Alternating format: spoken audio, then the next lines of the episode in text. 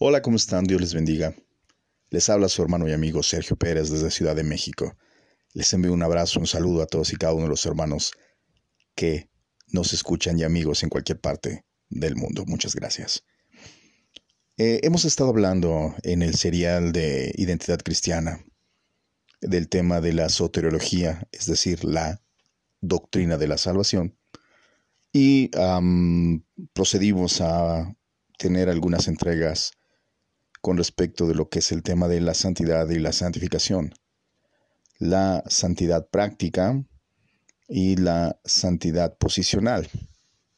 Eh, hemos ido de la mano a través de las escrituras, viendo algunas partes sustanciales, esenciales para nuestra vida cristiana, sobre todo, hermanos, para que podamos poner en práctica, para que podamos cada día ser mejores para con Dios.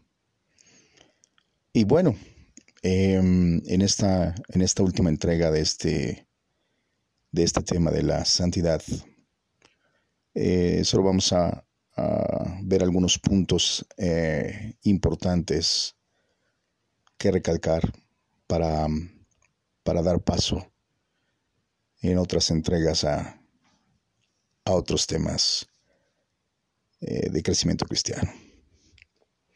Es importante mencionar, hermanos, que en este tema de la santidad, que si bien podríamos extendernos mucho y que en buena parte sé que pueden tener muchas dudas, el propósito es que podamos ser prácticos, podamos ser prácticos con la escritura, podamos ser prácticos en nuestra vida, y podamos ir alineándonos con la voluntad de Dios. Es importante recalcar que la santidad, si bien desde el punto de vista en el que por mucho tiempo nos, lo han dicho de una manera en donde nos recalcan que como Dios es tres veces santo, esa virtud de Dios es, no es atributo porque Dios a nadie le atribuyó nada. Es una propiedad de Dios, la santidad, el ser santo.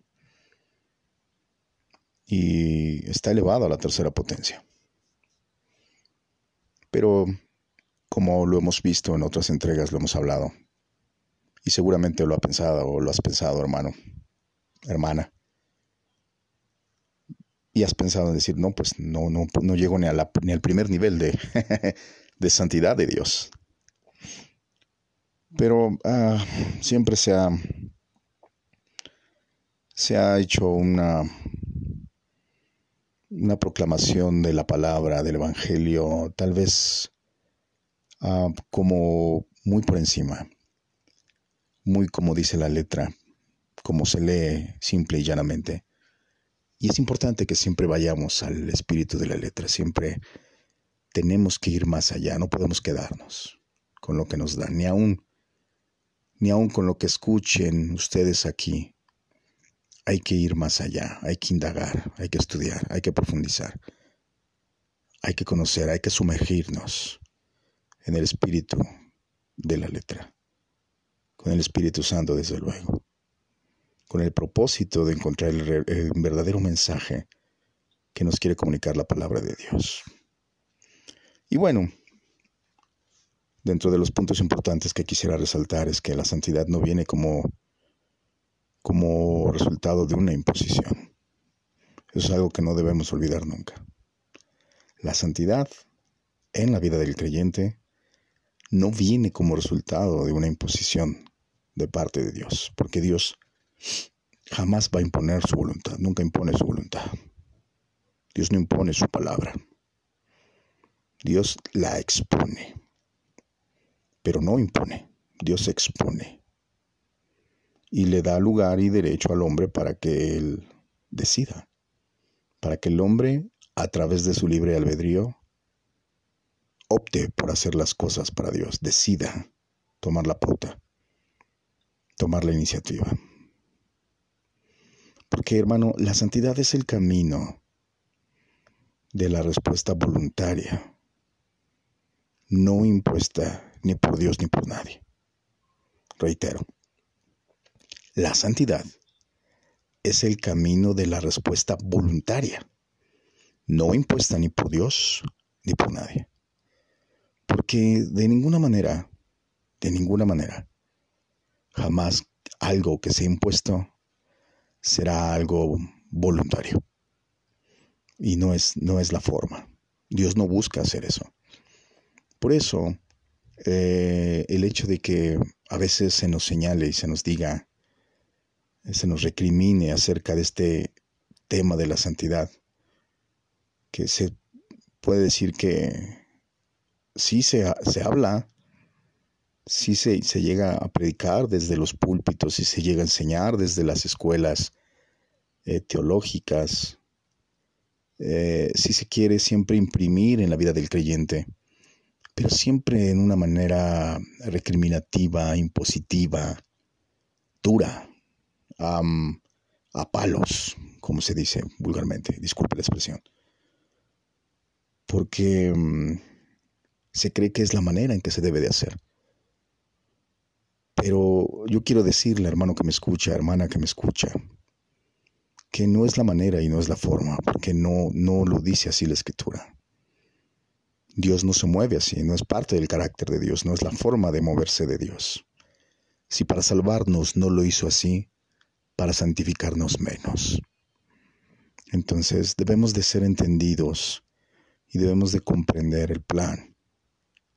Si desde antes, si desde antes, dice la escritura, que conociésemos de Él nos había amado, ahora estando en su caminar, cuánto más. Entonces, a veces se, por falta de conocimiento del ministro, del maestro, del, exponente de la escritura, por falta de conocimiento,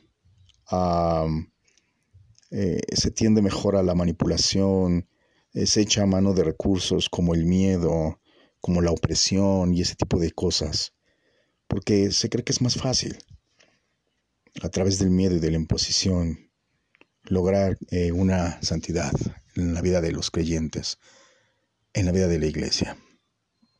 Pero en realidad lo único que se está obteniendo es una santidad falsa, es una santidad ah, visual, es, es falsa, falsa santidad porque hay un falso comportamiento, porque hay falsas posturas dentro de la iglesia, porque solo nos dejamos llevar por la apariencia de levantar las manos, de cerrar los ojos, de tal vez orar y de participar en algún ah, ministerio, y entonces eh, eh, damos por sentado o damos por obvio que esa persona entonces es santa. Pero mm, quien en realidad puede decir quién es o no santo es Dios. Y la familia. la familia con la que vivimos. La familia que nos conoce. Entonces, no debemos de... Quitemos los ojos y el oído de ese tipo de, de santidad, porque es falsa, no es real no es ni siquiera bíblica o escritural. Y es importante, hermano, hermana, que cuando llegue el momento que posiblemente Dios no lo quiera y caigas, y caigamos, yo te, yo te aconsejo que te levantes lo más pronto que, que puedas, lo más pronto posible. Que no tardes, que no tardes. Porque llegará el momento, porque va a pasar. Y no lo estoy diciendo en una cuestión de, de, deseo o de esperanza de que eh, tú, hermano que me escuchas en este podcast, caigas en pecado o caigas en un error. No.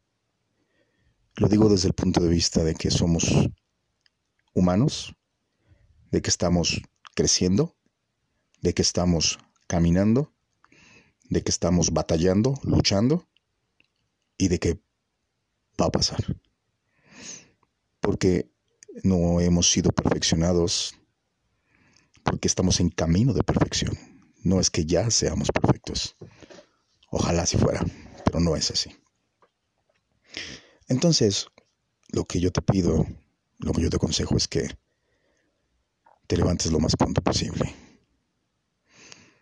Aunque, mira hermano, muchas veces cuando, cuando caemos en pecado, ya como hijos de Dios, ya como cristianos, el hombre tiende a, el hombre o la mujer, hablo de la raza humana, tiende a alejarse de Dios por vergüenza, ah, por, miedo al castigo, a, la, a, la, serie de cosas que nos ah, se nos fue diciendo durante mucho tiempo y que en un momento dado se forman um, es decir, eh, eh, se levantan en nosotros pensamientos, fortalezas que alimentan uh, una idea distorsionada de Dios.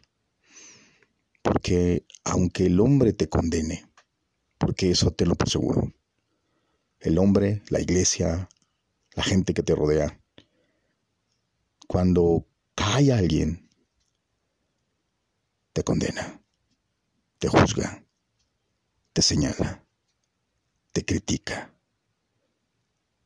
te van a disciplinar, te van a condenar. Sí. Pero ten por seguro, hermano, que Dios siempre estará dispuesto no solo a perdonarte, sino que Dios está ahí presto para restaurarte, para levantarte y para llevarte a santidad. Reitero, Dios siempre va a estar ahí dispuesto no solo para perdonarte, el perdón de Dios ahí va a estar, ahí está. Ahí está Dios con los brazos abiertos para perdonarte, para limpiarte, para restaurarte y para llevarte a santidad otra vez. Entonces, sé que a veces muchos de ustedes ya se han encontrado con, con estas situaciones en donde seguramente se han visto en su iglesia o en sus ministerios una actitud indolente, una actitud dura, una actitud de juicio, de condenación. Porque a veces, desafortunadamente, no hay un conocimiento, un conocimiento no solo de las escrituras, sino del amor de Dios. Eh, pero lo que yo, te pido, hermano, es que no te cohibas con Dios, que no te alejes de Dios a causa del pecado. A causa de un pecado con el que estás luchando, con el que estás lidiando, con el que estás batallando. Porque estás batallando, estás lidiando, te estás esforzando. Pero no te alejes si llegas a caer. Y no importa las veces que caigas, las mismas que Dios volverá a levantarte. Y aunque te encuentres con una iglesia indolente, con ministerios indolentes, que no conocen de la paternidad, del amor de Dios, de la gracia de Dios y del perdón de Dios. Pero Dios jamás, jamás te condenará. Dios te restaurará, Dios te levantará, Dios te ministrará, enjugará tus lágrimas cuando te quebrantes, cuando te arrepientas, cuando vuelvas a Él y te va a llevar, te va a llevar a santidad. Él va a continuar con la obra, no va a desistir la obra en ti. La que comenzó la va a terminar, tenlo por seguro, hermano, hermana. Así que no te preocupes. No te preocupes de esos que señalan, de esos que hablan, de esos que critican, que te menosprecian o que te ven menos. Porque caíste. Porque desde luego, desafortunadamente, la iglesia que la conformamos todos y cada uno de nosotros, nos falta crecer, nos falta madurar, nos falta ser mejor personas, mejores personas, mejores cristianos. Y a pesar de que todos y cada uno de nosotros que conformamos la iglesia, conformamos la iglesia porque el perdón de Dios vino a nosotros. Por eso somos iglesia hoy día. Porque el perdón de Dios está en nuestra vida. Y asimismo ese perdón es el perdón del que habla la Escritura, que debemos de dar. Así que no te preocupes si has caído o si llegas a caer. Me refiero en el, sentido de no te preocupes de que Dios te vaya a dar la espalda. No, jamás. Eso no lo hace Dios. No es parte del carácter de Dios. No es, no es la forma de Dios. Dios no actúa así. El mismo Jesús lo expresó. Dios está presto para darte su perdón, recuerda. ¿Cuántas veces hay que perdonar? Le preguntaron a Jesús. ¿Cuántas veces, Señor? Y Jesús dijo, hasta 70 veces 7. Y siempre hemos pensado que es una multiplicación y multiplicamos. Pero la verdad es que es una elevación. Es elevada, está elevada a la potencia. Entonces es mayor todavía, más que una multiplicación, es una elevación. Cuando hablamos de una elevación significa que es una característica del carácter de Dios. O sea, es un perdón infinito. Ahí está, siempre, ese perdón. Y esto no es licencia, ni permiso para pecar, ni eh, libertinaje. La persona, el cristiano, el creyente, que entiende que la salvación no se pierde y que deliberadamente corre a los brazos del pecado, simplemente emana de su corazón lo que realmente es y lo que realmente quiere. Entonces, lo más, lo más maduro en una persona, en un creyente, en un cristiano, cuando entiende y comprende el plan de salvación y entiende que la salvación eh, no se pierde, y toma una actitud de agradecimiento y una actitud en la cual por gratitud vive para Cristo y por Cristo, es un creyente verdadero. Lo otro, pregúnteselo usted a Dios. Así que, cuando caigamos, debemos de recordar que el único que va a estar ahí para levantarnos, para perdonarnos, para restaurarnos, solo va a ser Dios. No el hombre, no la iglesia, solo Dios. Es lamentable, es triste, porque la naturaleza y el corazón del ser humano son tremendos. Porque en vez de ayudarnos, de levantarnos, de extender la mano, señalamos, enjuiciamos, criticamos, nos burlamos, cancelamos. Somos tremendos como, como raza, como especie. Gracias que Dios vino a nuestra vida para cambiar este corazón.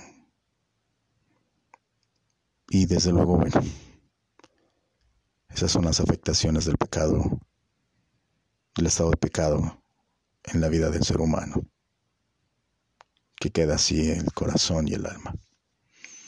Pero bueno, yo te digo, yo te invito, hermano, a que, a que insistas y que luches y que sigas adelante en esa área con la que estás batallando. Pero tienes que estar seguro, completamente seguro de que esto, esto no es una batalla de un solo día. Tienes que insistir, insistir, insistir y luchar y luchar en esa área, el área de pecado, el área pecaminosa, el área débil de tu vida, esa área que sabes tú que afecta a la santidad de Dios, que te afecta en, en tu santidad y tienes que luchar hasta que la venzas con los principios de Dios. Y siempre debemos de cuidarnos de el área eh, de debilidad.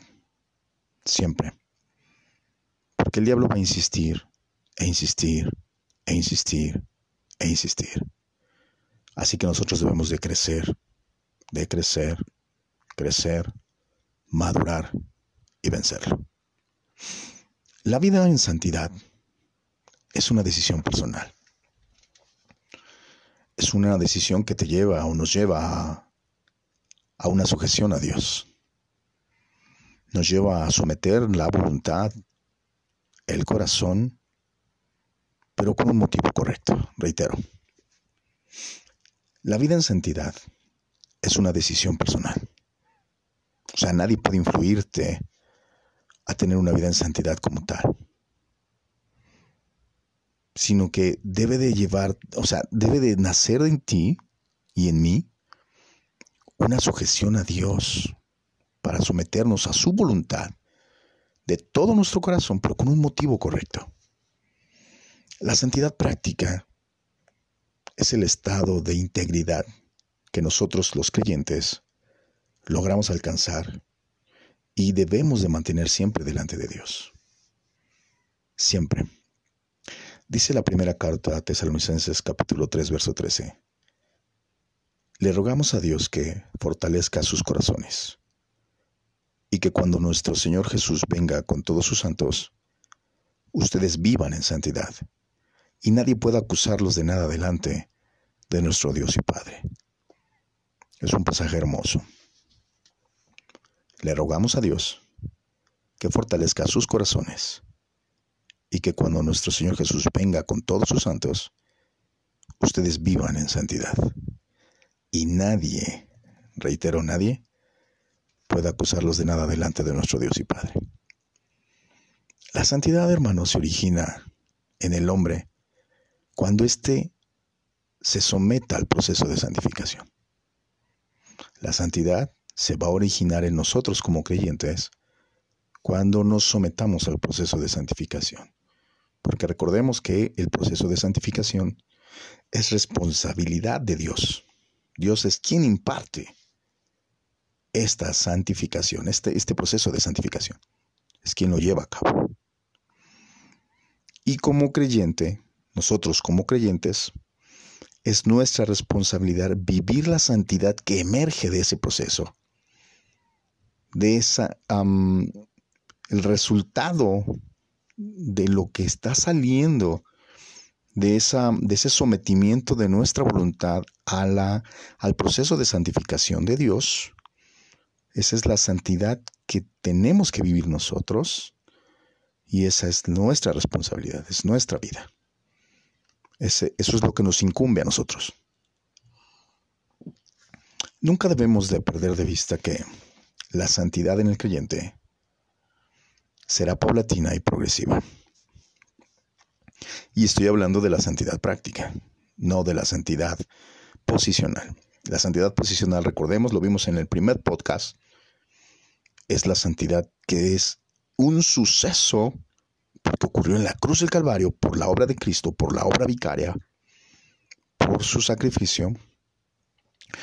Cuando nosotros recibimos a Jesús, cuando viene a nuestra vida, iniciamos una relación y entonces viene el misterio del cambio y entra la justificación en nosotros y se nos imputa la vida y viene a nosotros la justicia de Dios. En ese momento viene a nuestro espíritu esa justicia. En ese momento somos santos. Esa es la santidad posicional.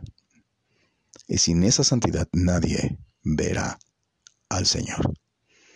A eso se refiere. Sin santidad nadie verá al Señor. Sin esa santidad, sin Jesús en tu vida, nunca podrás ver a Dios. Pero esa es la santidad posicional. La que estoy refiriéndome en este momento es la santidad práctica.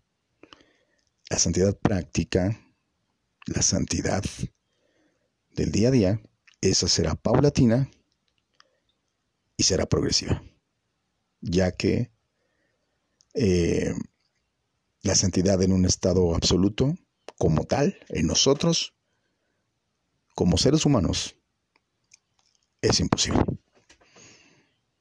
Reitero, una santidad absoluta como seres humanos, íntegros, eh, total, es imposible. No hasta que haya ocurrido la transformación de nuestro cuerpo el metamorfo, el paso, el arrebatamiento del cuerpo y la transformación en un abrir y cerrar de ojos que dice el apóstol Pablo en la primera carta a los Corintios capítulo 15 versos 50 versos 50 y 51 y en primera Tesalonicenses capítulo 4 verso 16 17. Entonces, hermanos, esto es paulatino y progresivo, es un trabajo del día a día, trabajo práctico con Dios. Por eso dice la escritura en primera carta a los Corintios 10, 12. Por lo tanto, si alguien piensa estar firme, tenga cuidado de no caer. El que piensa estar firme, mire que no caiga. ¿Por qué? Porque esto es paulatino y progresivo. Cualquier día puede pasar. Debemos recordar también que ninguna práctica o ejercicio espiritual nos va a hacer santos por solo hacerlo. Es decir, si no tenemos intimidad con el Espíritu Santo, si no hay una relación profunda con el Espíritu Santo, de nada sirve hacer todo lo demás, con miras hacia santificación. De nada servirá el ayuno, de nada servirá el estudio bíblico, de nada servirá la oración, de nada servirán las, las, prácticas buenas sin la presencia y la intimidad del Espíritu Santo en nuestra vida. Ya que recordemos que es la persona encargada de ministrarnos e instarnos a la santificación. Y dije instarnos. Y cuando digo instarnos es porque, como lo mencioné en un principio, la santidad en nuestra vida es una decisión nuestra, en donde entra la voluntad. No hay una imposición ni de parte de Dios, ni de otra persona, ni de nadie más. Es importante mencionarte, hermano, que la paciencia será tu compañera en el camino y proceso de santificación. Reitero, la paciencia será tu compañera en el camino y proceso de santificación. La obediencia deberá ser tu aliada. El amor hacia Dios nos deberá y nos tiene que llevar a matar a nuestro yo cada día y a ir aniquilando nuestra alma. Y perdón que lo diga de esa manera, pero eso es lo que dice la escritura. Debe de ser Cristo, debe de crecer Él y menguar nosotros. Dice la escritura, toma tu cruz cada día y sigue a Cristo y sígueme. Matar nuestro yo. Para poder llevar mucho fruto hay que morir como el grano de trigo. Juan capítulo 12, verso 24 dice, En verdad, en verdad os digo, que si el grano de trigo no cae en tierra y muere, se queda solo. Pero si muere, produce mucho fruto, porque la semilla está dentro. Y cuando, cuando, eh, si el grano de trigo no cae en la tierra, la semilla nunca va a emerger, se va a quedar ahí cubierta, tapada. Entonces, para que nosotros podamos en realidad vivir una vida en santidad real y verdadera, tenemos que ir a hacer morir nuestro yo cada día. Y esto, hermano, es a través del, del quebrantamiento. El quebrantamiento deberá de ser el recurso más solícito de nuestra vida delante de Dios, en este camino en la santidad. Porque siempre será mejor, hermano, que Seamos nosotros quienes decidamos quebrantarnos delante de Dios, a pedirle que, que Él nos quebrante. No lo hagas, hermano, hermano. No le digas a Dios, quebrántame. No hagas eso. Quebrántate tú delante de Dios. Hay que quebrantarnos nosotros. No le digas a Dios que te quebrante. Porque luego no podemos con eso. Debemos entender que somos vasos, que somos instrumentos en manos de Dios. y que somos la extensión de Dios en esta tierra. Como creyentes, como hijos de Dios, como cristianos, como cristianos somos los canales por donde Dios va a fluir y somos nosotros los recipientes en donde el Señor va a vertir, va a vertir de su gracia para poder tocar este mundo, para poder transformar este mundo. ¿Cómo lo hará o cómo lo puede hacer si no somos un vaso limpio? ¿Cómo lo hará si no somos un recipiente digno? ¿Cómo lo hará si no somos libres de pecado y de carnalidad? ¿Cómo podrá fluir su gracia y su poder? Por eso necesitamos ser santos, ya que por simple sentido de conveniencia, el caminar en santidad nos lleva a las bendiciones de Dios. El caminar en santidad nos lleva al ministerio, al llamado, a la, a la promoción dentro del reino de Dios. Así que la verdad, hermano, es que necesitamos la santidad y a su vez le, somos, le somos útiles a Dios siendo santos. Te reitero este pensamiento. Necesitamos la santidad de Dios y a su vez le somos útiles a Dios siendo santos. Y además Dios siempre se va a agradar más de la obediencia que de todas las cosas que podamos hacer para Él. Dios no está buscando nuestras obras, o el integrarnos a, su obra, estemos como estemos. No, no, no. Dios espera que esto sea de corazón y de una manera desinteresada. La santidad de nosotros será recíproca en virtud del rendimiento de nuestra voluntad a Dios. Es decir, en tanto vayamos nosotros cediendo nuestra voluntad a Dios, es en esa medida, es en ese rango de acción interno, a nivel espíritu, a nivel del alma, que Dios irá agrandando su manera de llevarnos a ser santos. Dice segunda carta de Timoteo capítulo 2 verso 15. Procura con diligencia presentarte a Dios aprobado, como un obrero que no tiene de qué avergonzarse que maneja con precisión la palabra de verdad. Así que procuremos, hermanos, presentarnos a Dios aprobados, como gente trabajadora dentro del reino, que no tiene de qué avergonzarse. ¿Por qué? Porque ha aplicado la palabra de Dios como debe de ser y la ha llevado a vivir una vida santa una vida limpia. Y nos hemos dejado moldear por Dios. Y nos hemos sujetado al proceso de santificación que ha dado resultado a una santidad real y genuina en nuestra vida. Pero bueno, hasta aquí vamos a dejar este tema de la santidad en la vida del creyente. Espero que sea de bendición para tu vida. Espero pueda colaborar en algo, esto que escuchas, para tu crecimiento espiritual y para afirmar tu vida. Si tienes alguna duda, puedes escribirme al correo electrónico al abrigo de su gracia gmail.com o puedes hacerlo en nuestras redes sociales, en Facebook, en Instagram y puedes escucharnos en las diferentes plataformas de podcast, Spotify, Apple Podcast, Google Podcast.